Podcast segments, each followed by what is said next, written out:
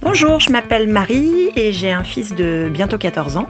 Donc les questions de sexualité, c'est toujours euh, quelque chose que j'ai abordé plutôt naturellement avec lui. Quand il avait à peu près 11-12 euh, ans, je lui ai offert un livre euh, parlant des questions autour de la sexualité pour qu'il puisse s'y référer tranquillement quand il en avait envie. Et j'ai toujours fait en sorte de ne pas créer de tabou par rapport aux questions de cet ordre. Là, il commence à grandir, bientôt 14 ans, et du coup, les soirées pyjama garçon-fille sont plus fréquentes. Donc effectivement, il va falloir parler des choses un peu sérieuses. J'essaie de le faire assez euh, naturellement et directement, mais c'est vrai que de temps en temps, ça le met un peu mal à l'aise. Euh, donc je me demande si c'est la bonne, euh, la bonne méthode. Voilà, peut-être que vous pouvez m'aider. Merci. Parler de sexualité avec nos ados. On a tous l'impression que nous, parents du 21e siècle, on aborde différemment certaines thématiques. Fini les tabous de nos propres parents, on sait communiquer simplement et naturellement avec notre progéniture. La bonne blague, on a peut-être avancé sur quelques points, mais parler sexualité à nos enfants, on n'y est pas encore. Pourtant, évoquer la vie devrait aller de soi, et puis nous nous devons leur inculquer les notions de respect, d'intimité, de consentement. C'est notre job de parents. C'est juste que, encore une fois, devenir parent, ça s'apprend, et demander conseil, s'informer, chercher à s'améliorer reste le plus merveilleux des challenges. Alors comment évoquer son corps qui change, les premiers rapports sexuels, l'influence des réseaux sociaux ou encore l'accès facile au porno? Autant avec nos petits, on arrive à se marrer, on répond parfois avec des pirouettes au Dis maman comment on fait les bébés? Autant là, beaucoup moins, surtout quand on se retrouve face à un ado qui ne veut absolument pas en toucher un mot à papa et maman, et que nous, on veut faire de l'information et de la prévention. Alors on fait quoi? Ben, on a besoin parfois d'un coup de main. Et c'est pourquoi j'ai demandé à Catherine Solano de nous rejoindre aujourd'hui. Médecin et sexologue, elle est l'auteur du formidable ouvrage Le grand livre de la puberté. Alors suivons le guide. Bonjour, je suis Dorothée Saada, la maman curieuse qui, pour parents, cherche comment on fait chez les autres pour vous aider à trouver des solutions avec vos enfants. Bienvenue dans ce nouvel épisode de notre podcast Parents Galère sa mère, un épisode Comment parler sexo à nos ados.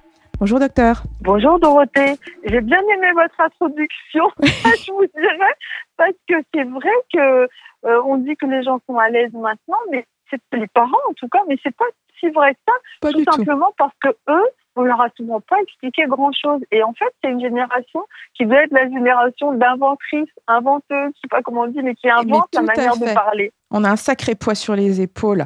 Alors, je le disais, autant nos petits viennent parfois nous voir, chercher des réponses, autant nos grands, pour la grande majorité des ados, euh, ils n'ont pas du tout la moindre envie de, parler sexualité avec leurs parents. Mm-hmm. Donc, ma première question, c'est qu'est-ce qu'on fait? Face à un ado qui se braque, qui se bouche les oreilles, qui nous dit euh, vas-y, je veux pas parler de ça avec toi, alors que nous, bah, on a des trucs à leur dire. Hein. Comment on réussit à lancer la conversation, le sujet? Déjà, ce qu'il faut se dire, c'est que c'est bien mieux de commencer avant qu'ils soient adolescents, c'est-à-dire avant qu'ils entament leur puberté. Euh, par exemple, c'est beaucoup plus facile euh, d'en parler à quelqu'un qui est en cinquième ou sixième parce que il n'est pas encore vraiment très travaillé par ses hormones. Ça mm. commence, mais c'est pas le pic. Et à ce moment-là, par exemple, les garçons, souvent, souvent, ils sont très à l'aise pour en parler parce qu'ils se sentent pas encore concernés, mais par contre, ils se sentent très curieux. Donc, c'est mieux d'anticiper plutôt que de dire au secours, les enfants ont 15 ou 16 ans, il serait peut-être temps. Euh, voilà, ça, c'est la première chose. Deuxième chose, quand on sent qu'un ado ne veut pas en parler, eh bien, il faut se dire que c'est bon signe, parce que c'est tout à fait normal.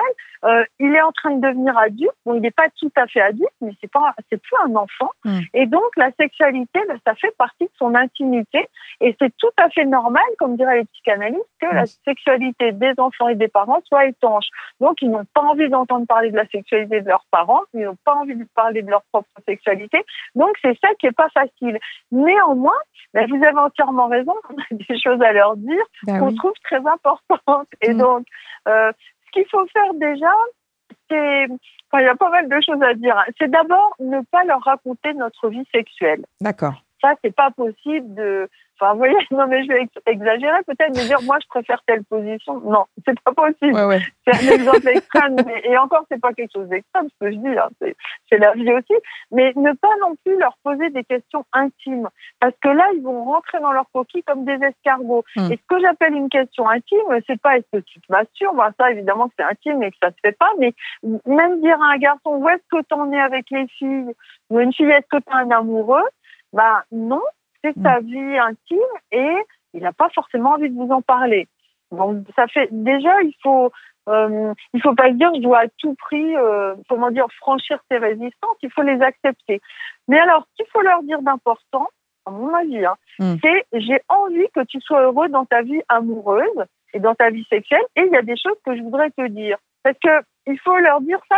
Pourquoi on le dit Parce mm. qu'on a envie qu'ils soient heureux. Ça, c'est quelque chose de très important. Ensuite, lui dire aussi, écoute, c'est pas facile d'en parler à ses parents. Moi non plus, j'avais pas envie que mes parents m'en parlent. Hein, mm. Voilà. Et donc, si tu as des questions à poser, ne te sens pas, euh, ne crois pas que je veuille rentrer dans ton intimité. Tu peux aller au planning familial ou chez le médecin. Et là, j'insiste parce que le planning familial, bah, c'est aussi pour les garçons. Voilà, ils peuvent très bien aller poser des questions. Et puis leur donner une adresse, voire de l'argent pour consulter, parce qu'on peut aussi aller voir son médecin généraliste, son médecin traitant, qui peut répondre à pas mal de questions. D'accord? Mhm. Alors, un autre point hyper important, c'est que euh, vous avez dit comment lancer la conversation, comment ouvrir le débat là-dessus. Mais en fait, dans le fond, le but, c'est pas du tout de lancer une conversation. Le but, c'est de transmettre qu'on a envie de transmettre. Et donc, avant de parler à ces ados, il faut dire, mais qu'est-ce que j'ai envie de transmettre? Parce que c'est une grande question. Tout le mmh. monde n'a pas envie de transmettre les mêmes choses. vous avez un petit peu parlé de ça. Hein.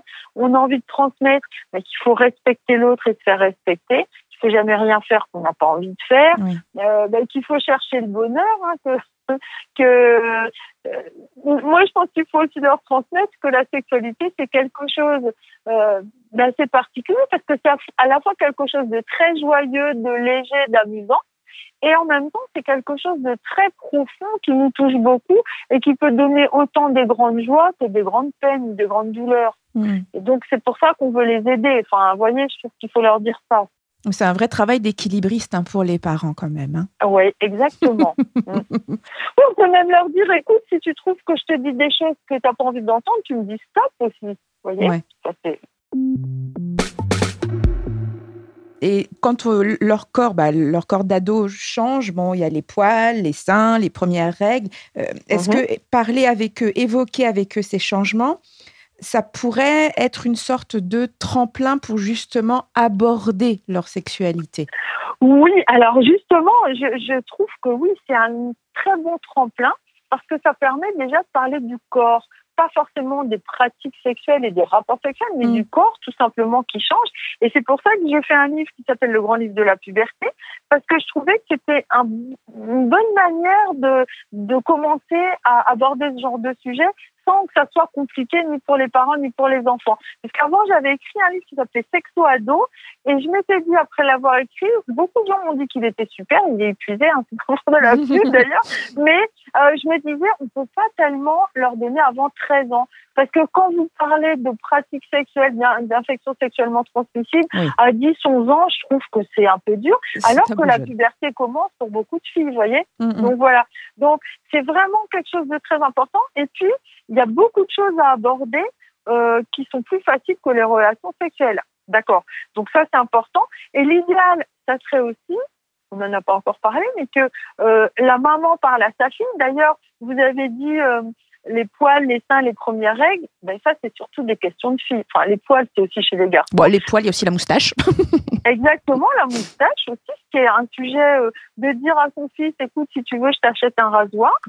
Hein, par exemple, ou euh, euh, ben, il va peut-être pas oser vous le demander. Pareil pour les filles, euh, de dire à ta fille, écoute, je t'achète un rasoir pour tes jambes si tu veux. Bon, ben, je vois beaucoup de mamans qui disent, t'es trop jeune pour te raser les jambes. Moi, je trouve que si elles sont complexées, non, hein, pas du bien sûr, bien sûr. Euh, et puis, il y a toutes les questions pour les garçons de dire, ben, ta, zone sexuelle va changer, tu vas avoir une, éjaculation un jour. Je trouve ça très important. Et ça serait quand même au papa d'en parler. oui, vous, vous, pensez que mieux le papa pour son fils, la maman pour sa fille?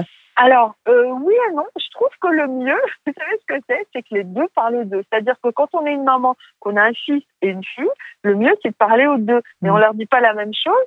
Mais par exemple, une maman va plus facilement dire à son fils, écoute, mon fils, tu vois, le jour où tu vas avoir une copine, où tu envisageras d'avoir un rapport sexuel, eh bien, je trouve que la contraception, ça te concerne aussi. Ça serait bien que tu ailles bah avec elle consulter, par mm. exemple. Mm. Ça, le père, bah, il peut le dire aussi, remarquez. Mais il va peut-être pas dire les mêmes choses. Enfin, et, je trouve qu'à deux, on est plus euh, efficace. Ça se multiplie. Le, on va pas dire les mêmes choses. Et si, et si on est, on est parents célibataires, on fait comment? Ah ben, et bien, quand on est parent célibataire, déjà, on fait de son mieux. ça, c'est, voilà. Et puis, on peut aussi euh, dire à son ado, que ce soit une fille ou un garçon, hein, on peut trouver quelqu'un dans l'entourage qui peut accepter d'en parler. Par exemple, si on est maman célibataire, on a peut-être une sœur et un beau-frère. Ou, euh, le contraire, si on est un père seul avec ses enfants, parce que ça arrive aussi euh, de, de, trouver une, une amie ou quelqu'un qui veut bien en parler, ou une personne référente à qui on a un parrain ou une marraine, par exemple. Après tout, ça pourrait être leur mission. Hein. Mhm. Et puis, on peut aussi dire aux ados, tu sais, si tu as des questions à poser, à ton âge, on a souvent des questions à poser, c'est pas facile de le demander aux parents. Tu peux aller au planning familial ou, et je te donne l'adresse, parce qu'il faut se renseigner, parce qu'ils savent pas forcément où c'est. Et, et, lui dire c'est tout à fait normal si tu as envie d'y aller. Et je vais vous dire une chose qui est amusante. Quand vous dites aux ados tu sais, faut pas que tu me dises des choses si ça, te met mal à l'aise, tu peux demander à quelqu'un d'autre, mais ils seront bien plus à l'aise pour vous demander à vous, parce qu'ils voient que vous, êtes, vous n'avez pas une espèce de curiosité malsaine ou maladie. je, je, c'est extrême, hein, je dis pas que les parents sont comme ça, mais du coup, ça les met plus euh, en confiance, en fait. Et puis, je vais dire une chose aussi. D'ailleurs, les mamans parlent beaucoup plus à leurs filles que les papas à leurs filles. Bon, c'est je vais pas dire une catastrophe, mais un petit peu, parce que les garçons peuvent avoir plein de problèmes. Ils peuvent avoir un cancer du testicule. Bon, heureusement, c'est grave. Mais l'âge du cancer du testicule, c'est 15 à 25 ans, 20, 30 mmh. ans. Mmh. Donc, c'est un âge où on est très jeune. Si on a un problème, on n'ose pas en parler. Il y a des garçons qui ont un phimosis, c'est-à-dire un prépuce trop serré, qui n'osent pas leur en parler à leurs parents. Moi, j'ai des patients qui ont plus de 30 ans qui sont venus me voir en disant j'ai jamais osé en parler à mes parents ni à mon médecin. vous vous rendez compte que si un parent euh, offre un livre ou dit à son ado, tu sais, euh, si tu as un problème dans ta zone intime, si tu as un problème de vie quand il est petit, dis-le moi, on t'amènera chez le médecin, je te poserai pas de questions. Hmm. Tu vas avoir des torsions de testicules aussi.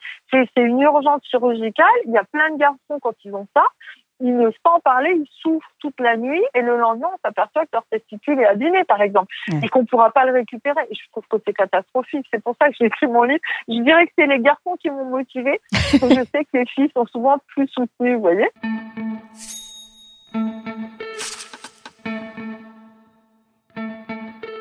Je voudrais vous parler des réseaux sociaux parce que euh, ça aussi, c'est-à-dire qu'on a l'impression que les ados, euh, ils, nous donnent la sensation de ne pas avoir besoin de venir nous parler. Je sais tout, je connais tout. Maintenant, j'ai mon smartphone, hein, je peux avoir accès à tout. Il y a un vrai décalage entre entre eux et puis notre génération. Ils, se mettent aussi beaucoup en scène, ils veulent se montrer. Et on sait que ça a des conséquences euh, néfastes, hein, notamment chez, chez, certaines jeunes filles qui complexent sur leur physique. On parlait du corps qui change pendant l'adolescence. Comment est-ce qu'on aborde ce, ce sujet de la différence, du physique, de l'acceptation de soi Mais Déjà, je trouve que c'est bien de leur dire qu'à l'adolescence, à la puberté, tout le monde a au moins un complexe et qui lui gâche la vie. Et tout le monde est focalisé sur son complexe par exemple, dans la rue, il y a des gens qui vont dire, moi j'ai un nez affreux, par exemple, une fille complexée par son nez, et elle va regarder que les nez et elle se dit, oh, cette fille, quelle chance elle a, elle est super belle, elle a un nez magnifique, vous voyez, alors qu'elle voit pas que cette fille, elle a 20 kilos de trop et elle est peut-être hyper complexée, elle est en train de se hmm. dire, quelle chance elle a, elle a pas de kilos de trop.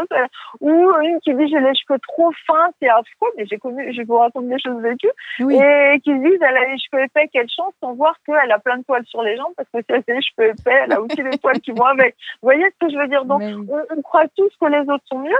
Surtout, comme vous dites sur les réseaux sociaux, comme on se met en scène, eh bien, on montre toujours ce qu'il y a de plus beau. Mm. Euh, forcément, on va pas dire euh, je suis constipée, j'ai des problèmes. Vous voyez ce que je veux dire? Personne ne va mettre ça sur les réseaux sociaux. Je prends un exemple médical, hein, vous voyez, mais du coup, ça donne une impression totalement fausse de la vie. Mais oui. C'est ça. Et puis, par rapport au complexe, j'ai un cas comme ça qui m'avait touché. C'est une jeune fille qui m'avait écrit. Je travaillais pour le magazine Girls à l'époque mmh. et je répondais au courrier des lectrices. Elle m'avait dit, je suis très complexée parce que j'ai des seins très petits.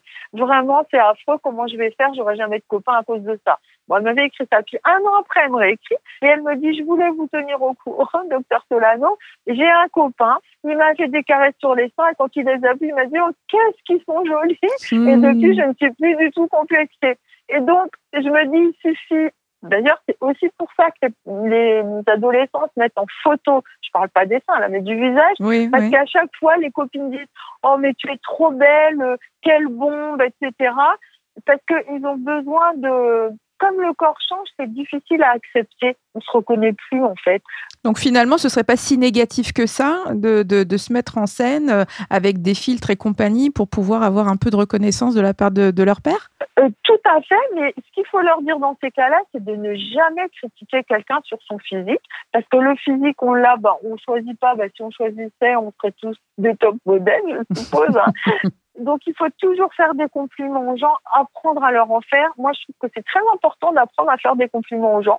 Même dans le métro, dans le train, j'en fais aux gens régulièrement que je connais pas. Et mais tout simplement parce que je me dis, mais il y a plein de gens qui vous critiquent sur Terre et on vous fait pas tant de compliments que ça, alors qu'on les pense des fois, hein, mm, on les mm. pense des fois. Donc, euh, de leur dire, c'est très blessant de faire des critiques aux gens et entraîne-toi à faire des compliments. Ça, si c'était comme ça sur les réseaux sociaux, ça serait génial. Ce serait extraordinaire. Alors, qui dit réseau dit accès à tout ce qu'on peut trouver sur la toile. Alors, forcément, vous me voyez venir. Quand on sait que bah, une grande partie de nos enfants, euh, dès le CM2, alors j'ai lu, ont déjà eu accès aux, images pornographiques, ben, moi, ça me fait froid dans le dos, je pense, comme tous les parents. Euh, donc, en fait, nos enfants sont confrontés à des images anormales, on peut le dire, de la sexualité. tout à fait, tout à fait. Comment se dépêtre, nous, après, les parents, pour leur expliquer que, euh, que c'est pas ça, et, puis sans, gêne, surtout? Comment on fait? Ouais. Alors, écoutez, moi, c'est ça, j'ai un avis extrêmement tranché sur le sujet. Hmm. Je pense qu'il faut leur dire, je t'interdis de regarder de la pornographie. mais ils le regardent de toute façon parce qu'ils sont chez ah copains, chez machin, ils le voient. Oui, mais attendez, il faut leur dire, je t'interdis de regarder de la pornographie. D'abord parce que c'est interdit par la loi. C'est comme ça, c'est interdit d'en mettre à disposition des mineurs. Première chose. Deuxième chose, pourquoi il faut leur dire ça? Parce qu'on sait que l'interdiction des parents est très efficace, contrairement à ce qu'on croit.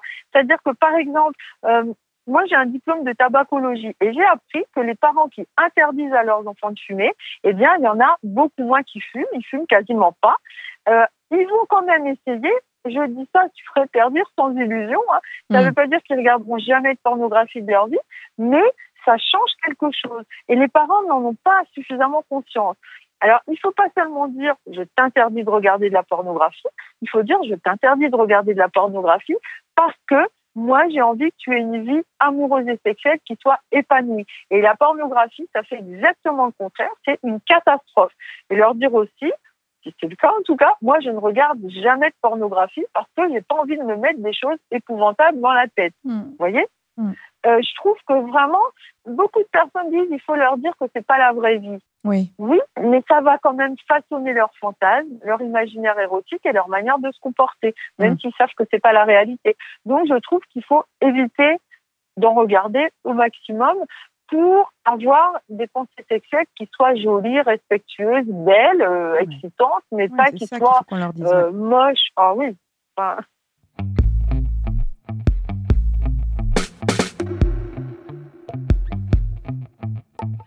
À quel âge euh, vous, vous pensez qu'on peut aborder euh, le sujet des premiers rapports sexuels et puis ce qui va avec, hein, du coup, la contraception, euh, le consentement surtout.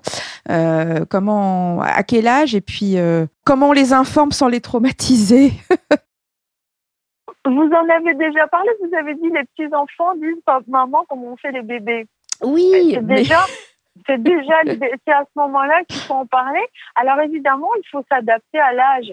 Euh, quand, quelqu'un a 5 ans, il fait la même chose que euh, à, mais à 14 ans, il va pas vous poser cette question par, contre. Euh, mais je pense qu'il faut leur dire j'ai envie que tu sois heureux dans ta vie sexuelle. Donc il y a des choses qui sont très importantes pour moi.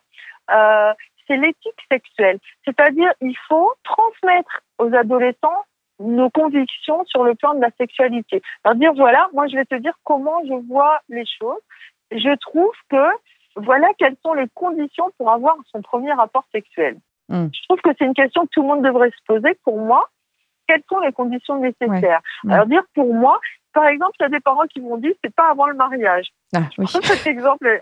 eh bien, on a le droit de dire ça, si c'est vos convictions, après tout, pourquoi pas. Mais leur dire pour quelles raisons? Et si vous voulez, les raisons, c'est parce que je pense que bah, la sexualité, c'est très engageant. On peut mettre en route un enfant, même avec une contraception, il y a des échecs, donc c'est mm. quelque chose d'important. Et si vous leur dites ça, je suis pas en train de dire qu'il faut leur interdire d'avoir des rapports sexuels avant le mariage, mais dire moi je pense ça.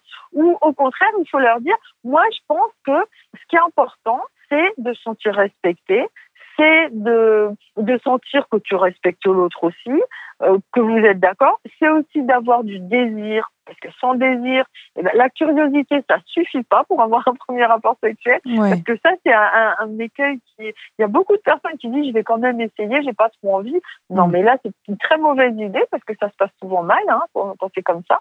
Euh, dire aussi euh, une chose très importante, c'est mm. que avoir une vie sexuelle, avoir des rapports sexuels, c'est un acte adulte.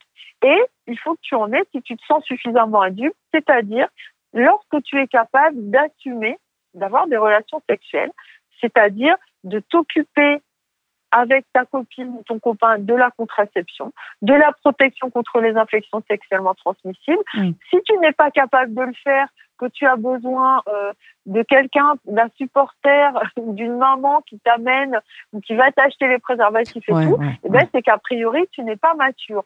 Et ça ne veut pas dire que tu peux pas avoir d'amoureux ou d'amoureuse, parce que on peut très bien, pendant des mois et même pendant un an, des fois deux ans, avoir une vie amoureuse, se faire plein de câlins, plein de caresses, avoir du plaisir et ne pas avoir de pénétration, c'est-à-dire ne pas prendre de risques euh, de pas avoir besoin de médecin pour une contraception de pilule, mmh, de préservatif et tout, parce qu'on va juste se faire des câlins.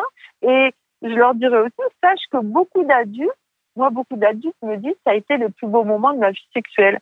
Euh, c'était génial, c'était merveilleux. Et finalement, c'est dommage de, de zapper cette, euh, cet épisode, si on peut dire.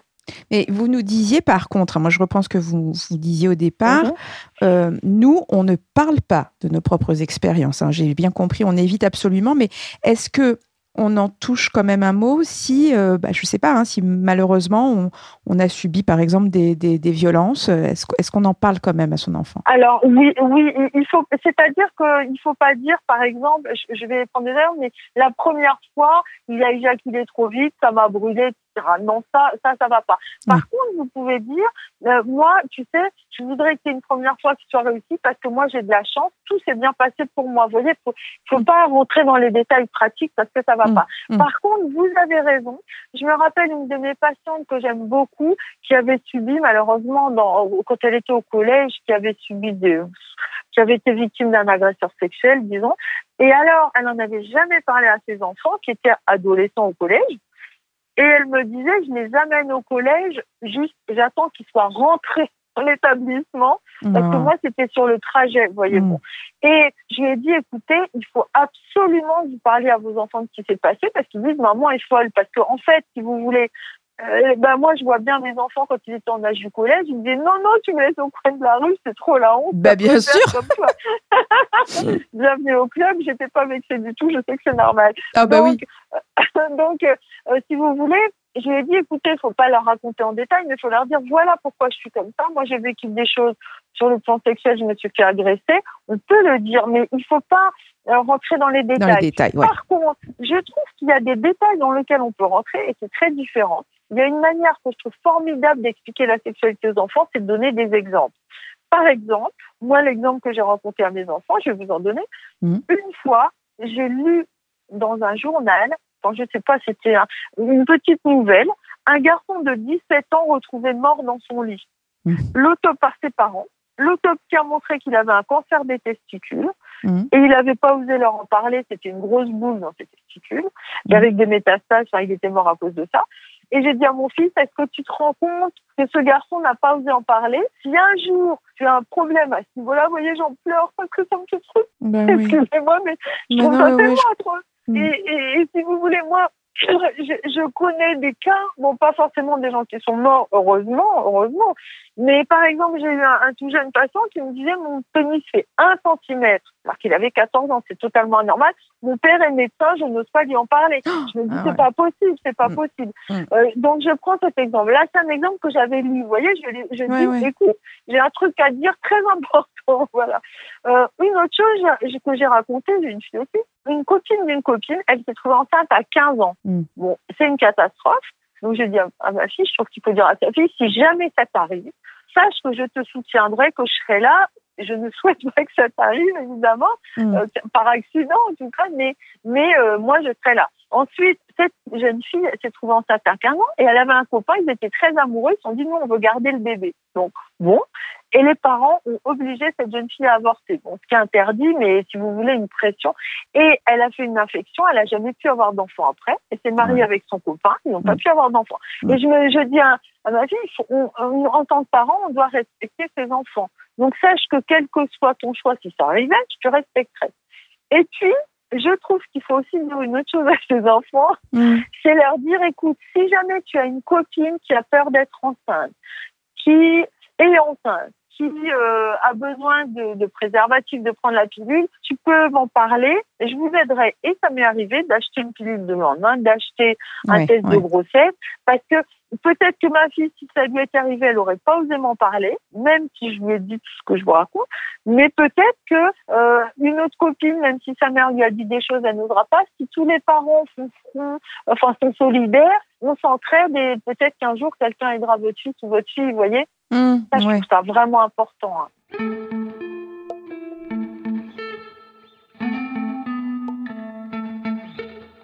Bon là, on, parle beaucoup, du coup, voilà, on, a, on doit informer. C'est vrai que c'est ultra, ultra important. Euh, mmh. J'ai quand même une question, moi, qui me taraude. Mmh. Nous, notre génération, on n'a pas autant parlé avec nos parents, ça c'est clair, euh, même, euh, pas du tout. Hein. Donc, on, on, le disait, nous, les parents d'aujourd'hui, on a tout ce poids sur, sur nos épaules. Avec mon mari, on se pose la question, on se dit, est-ce que du coup, en dire trop sur la sexualité, est-ce que c'est pas un peu leur casser la magie à nos ados? Est-ce qu'il faut pas leur laisser un peu une part d'inconnu? Ah bah, euh, disons que il faut leur parler avec la magie, je dirais. Il faut leur dire que c'est magique la sexualité, que c'est beau, que c'est que si on leur raconte des choses, c'est justement parce qu'on n'a pas envie que la magie soit cassée. Vous voyez, quand, quand vous voyez, euh, par exemple, une jeune fille qui, ou un garçon d'ailleurs, qui se dit, faut que je fasse ma première fois et qui fait que c'est une catastrophe, parce que si, si ça se passe mal, ça peut laisser une empreinte, c'est-à-dire un souvenir émotionnel qui se réactive à chaque rapport sexuel pendant des années. Moi, j'ai un patient, par exemple, qui a eu un rapport sexuel raté. La, sa première fois, je veux dire, la, la jeune fille lui a dit pas de bol, je suis tombée sur un impuissant. Bon, très sympa. Parce qu'il mettait le préservatif, le pauvre, et à ce moment-là, il y a eu une petite panne, mais c'est revenu. Donc, elle lui a quand même dit, pas de bol, je suis tombée sur un impuissant. il me dit, 20 ans après, je suis mariée, j'ai une femme, on s'aime à chaque fois qu'on a un rapport sexuel, j'entends cette phrase. Ah. et vous vous rendez compte euh, Je me dis, euh, c'est, c'est, c'est... et encore, c'est pas l'exemple pire que je vous raconte. Je connais des personnes, leur première fois était tellement catastrophique qu'ils n'ont pas eu de rapport sexuel pendant 10 ans et qu'ils viennent me voir à 28 ans ou 30 ans hmm. parce que ça les a bloqués, hein, filles ou garçons d'ailleurs. Hein. Donc, euh, je trouve qu'il faut mettre. Donc, leur dire, ça peut être magique, merveilleux, rigolo, mais c'est ce qu'on en fait aussi. c'est un peu comme l'école. À l'école, ça peut être catastrophique, un cours en musée horrible. merveilleux, chouette. ça peut être merveilleux et chouette. Voilà, c'est un peu pour tout. Hein. Et donc, euh, leur dire, ben, ça dépend aussi de toi. Et par exemple, si on parle de contraception, c'est pas euh, c'est pas pour embêter les gens et leur mettre un poids. Au contraire, c'est pour les alléger, pour qu'ils n'aient pas de soucis je vois bien que, alors c'est normal, hein, vous êtes une professionnelle, vous nous donnez des, des trucs pour, euh, pour pouvoir parler à nos ados, mais de manière objective, les adultes parlent quand même trop souvent de sexualité aux ados dans des termes négatifs. Nous, euh, instinctivement, les parents, on leur dit quoi? On leur dit euh, fais gaffe, on, lui, on, leur dit protège-toi. on dit aux filles, bah, les garçons veulent tous la même chose, hein, méfie-toi. Donc, en gros, le message qu'on leur passe, même quand on leur parle, on leur dit c'est ces boutons rouges qui clignotent, c'est attention, danger. Donc, c'est comment. Non, c'est vrai. Oui, c'est ça. comment leur transmettre un message positif concernant la sexualité ben, C'est-à-dire que si vous voulez, je vais vous dire franchement, ce qui casse la magie le plus, à mon avis, c'est pas les parents, c'est la pornographie quand même. C'est populaire, quoi, vous voyez. Mm. Euh, ben, il faut leur transmettre. Je pense qu'il faut pas non plus être, euh, enfin, j'allais dire idéaliste, parce que malheureusement, euh, je peux vous dire que moi, j'en vois des jeunes filles étudiantes qui sont agressées par des étudiants, qui sont violées, j'en vois de plus en plus. Donc, il faut bien se rendre compte qu'il y a des garçons qui sont imprégnés de pornographie, qui en plus se droguent et boivent. Et du coup, bah, le résultat au total, drogue plus euh, pornographie plus euh, alcool, pas génial comme résultat dans les soirées, hein, franchement. Donc, on peut pas non plus leur faire croire que c'est que de la magie, vous voyez? Non, mais bien sûr, bien sûr. C'est juste que c'est vrai que euh, on a du mal à aborder les choses de manière plus légère, comme vous le disiez, et que euh, d'entrée de jeu, euh, c'est toujours un attention danger, c'est ça? Justement, il faut leur dire, écoute, si je te préviens pour la contraception, pour euh, bah, contre les agressions, c'est parce que j'ai envie que tu sois heureux ou mm. heureuse dans ce domaine et ça peut être amusant, rigolo euh, et, et c'est ça que je veux pour toi. C'est ça qu'il faut leur dire en introduction, j'allais dire, voyez. Ouais, Je trouve que c'est important et souvent on a cette phrase oui, moi j'ai bien compris. En tous les cas, c'est commencer de leur dire euh, on, en discute parce que je veux que tu sois heureux et épanoui dans ta sexualité, quoi. C'est vraiment ça. Oui, parce, parce que figurez-vous que je me rends compte aussi que les grandes questions des ados et j'allais dire des adultes et des enfants finalement, c'est pas tellement euh, comment on fait pour faire l'amour ou est-ce qu'il faut faire ceci ou pas faire cela. C'est est-ce que quelqu'un va pouvoir m'aimer comme je suis? Hmm. C'est euh, comment on sait que l'autre est amoureux, comment on lui dit qu'on l'aime, ce qui les intéresse le plus, en fait, c'est ça, et je dirais les adultes aussi, hein, c'est l'amour qui intéresse beaucoup plus les ados, y compris les garçons d'ailleurs, que la sexualité, même si ça les intéresse évidemment, mais dans le fond, c'est ça la grande question. Peut-être qu'il faut leur parler d'amour aussi. Hein. D'amour, voilà, on va leur parler d'amour. c'est tellement important, vous voyez. Et d'ailleurs, c'est là où c'est important de leur dire l'amour, c'est important, mais c'est pas juste le désir pour quelqu'un. L'amour, c'est l'affection. Et à la limite, on doit même respecter les gens qu'on n'aime pas, avoir de l'affection pour eux. Il y a l'amour euh, amoureux, si vous voulez, puis il y a l'amour du prochain. Enfin, on, devrait tous se soutenir, voyez, s'encourager et jamais s'humilier, s'utiliser comme des objets et tout. C'est trop horrible comme monde si c'est ça qu'on fabrique. Bah, on, va, terminer sur, cette belle note positive. Hein. Merci, docteur Catherine Solano, de nous avoir guidés sur ce sujet qui est plus qu'épineux. Moi, je voudrais quand même rappeler votre livre, le grand livre de la puberté. Il est posé sur la table du salon et euh, il est très, très utile, vraiment. Et il nous aide, nous les parents. Donc, je le conseille vraiment. Merci beaucoup. Merci Dorothée. Alors retrouvez-nous sur le site parents.fr et retrouvez tous nos témoignages et nos articles sur ce sujet. Vous pouvez nous écouter toujours sur Spotify, Deezer, SoundCloud et toutes les plateformes de podcast. Et n'oubliez pas, tous les premiers samedis du mois, retrouvez notre nouvel épisode de Galère sa mère, tout frais tout neuf, à l'heure où les enfants sont au judo, à la danse ou au solfège. Dans le prochain, eh bien, je vais vous parler de votre périnée, figurez-vous. Et si vous avez envie que l'on aborde un thème qui vous tient à cœur, mettez-nous vite 5 étoiles et envoyez-nous vos suggestions en commentaire. Je suis Dorothée Saada et je vous ai présenté ce podcast réalisé par Nicolas Jean et co-réalisé par Catherine Acouboisiz. À très vite pour le prochain épisode de Galère sa mère.